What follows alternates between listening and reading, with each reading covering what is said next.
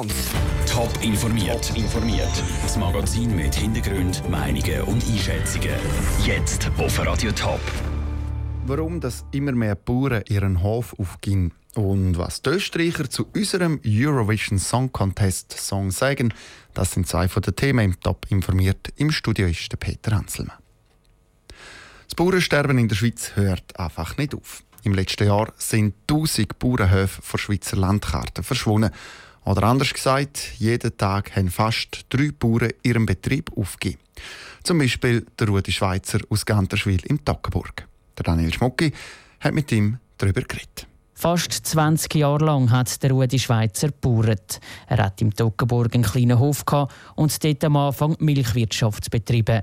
Später dann nur noch Kälbermast. Aber vor ziemlich genau einem Jahr hat der Rudi Schweizer die Mischgabel an den Nagel gehängt. Nicht etwa aus Altersgründen, sondern aus finanziellen und körperlichen. Finanziell bist du eigentlich noch kein grüner Zweig in dem Sinn.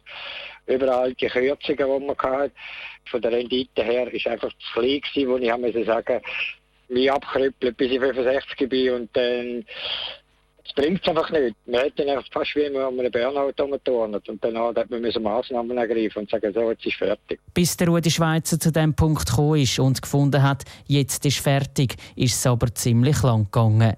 Zuerst hat er nämlich einen Nebenjob angenommen, damit er einigermaßen überleben kann neben den Bauern.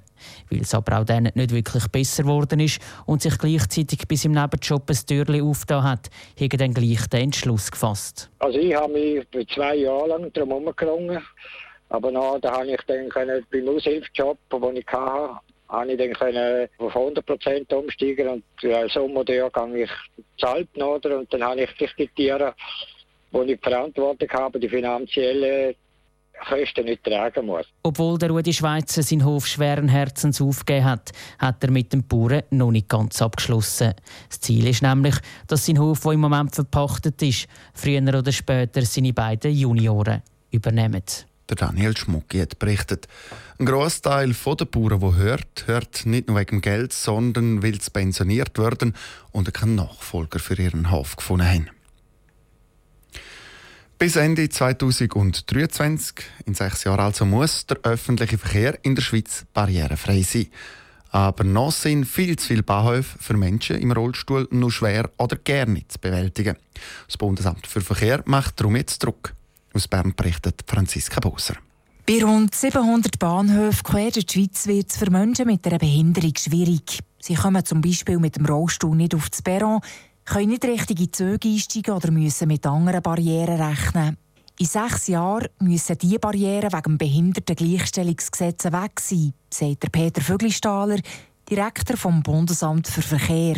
Konkret heisst das? So viel umbauen wie möglich und wenn es nicht möglich ist, muss man Ersatzmaßnahmen anbieten. Ob umbauen wird oder nicht, können die Bahnunternehmen selber entscheiden. Wenn es nämlich nicht verhältnismäßig ist, braucht es auch weiterhin keine baulichen Massnahmen. Ein Umbau mache nicht überall Sinn, sagt Peter Vögli-Stahler. Vor allem im Berggebiet wäre es vielleicht noch möglich, dass man aufs Perron kommt, aber nach dem Perron kommt ein, steiler Bergweg, wo es nicht möglich ist, dass man überhaupt weiterkommt. Auch, auch in solchen Situationen kann man sagen, da tut man darauf verzichten. Beim Bundesamt für Verkehr rechnet man damit, dass etwa 450 Bahnhöfe gar nie umgebaut werden. Darunter sind sehr wahrscheinlich viele kleine Bahnhöfe, die nur von wenigen Personen gebraucht werden. Und genau das stößt den Behindertenorganisationen sauer auf. Die Pascal Bruder, SP-Ständerätin und Präsidentin vom Dachverband der Behindertenorganisationen, sagt, die Bahnunternehmen denken an die Wirtschaftlichkeit und vergessen. Dass die Menschen, die dort wohnhaft sind oder dort in der Nähe arbeiten oder dort in der Nähe Angehörige haben, mit Benachteiligungen konfrontiert sind, die nicht beseitigt werden, obwohl vom Gesetz her das eigentlich vorgesehen wäre. Der ganze Umbau der Bahnhöfe läuft für die Behindertenorganisationen sowieso nicht optimal. Sie fühlen sich zu wenig einbezogen in den ganzen Prozess. Wir haben mehrmals die Mitarbeit angeboten, sagt Pascal Bruder. Und sind tatsächlich erst heute Morgen, kurz vor der Medieninformation, eingeladen worden zu einem Gespräch. In diesen Gesprächen will das Bundesamt für Verkehr versuchen, die Vorbehalte der Behindertenorganisationen auszuräumen. Ob das jetzt so spät noch gelingt, wird sich zeigen.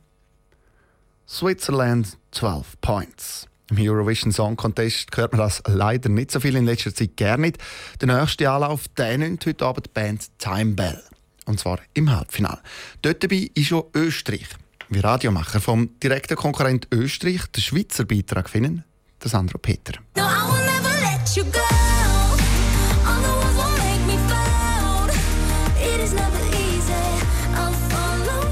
Mit dem Song Apollo will sich die Band Time Bell für das Finale vom Eurovision Song Contest qualifizieren. Das sei durchaus machbar, sagt der ESC-Experte von Hitradio Ö3, der Benny Hörtnagel. Ich glaube, dass die Chancen für die Schweiz heuer beim Song Contest größer sind, ins Finale einzuziehen als in den letzten Jahren. Da war es ein bisschen unerfolgreich. Wenn ihr gewinnen wollt, dann muss ich euch sagen, das wird auch heuer wahrscheinlich nicht passieren, aber das Finale ist durchaus in Reichweite. Der Song sei so ein richtiger ESC-Song und gehe sofort ins Ohr. Auch der ESC-Experte von Radio Ö24, der Johannes Markstätter, findet den Song gut. Der erste Eindruck, wie ich ihn nach dem Vorentscheid gehört habe, war eigentlich ein sehr guter war auch bis vor den Proben in Kiew felsenfest davon überzeugt, dass die Schweizer die Qualifikation schaffen werden.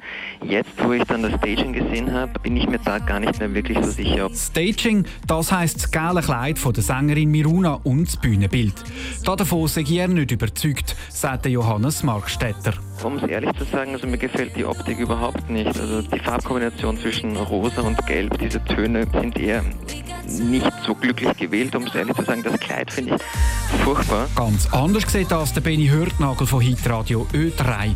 Das gelbe Kleid steche schön raus. Jetzt haben wir ja total viele weiße und schwarze Kleider an, heuer beim Song Contest. Also es ist ein bisschen einfärbig, die LEDs sind aber sehr, sehr bunt.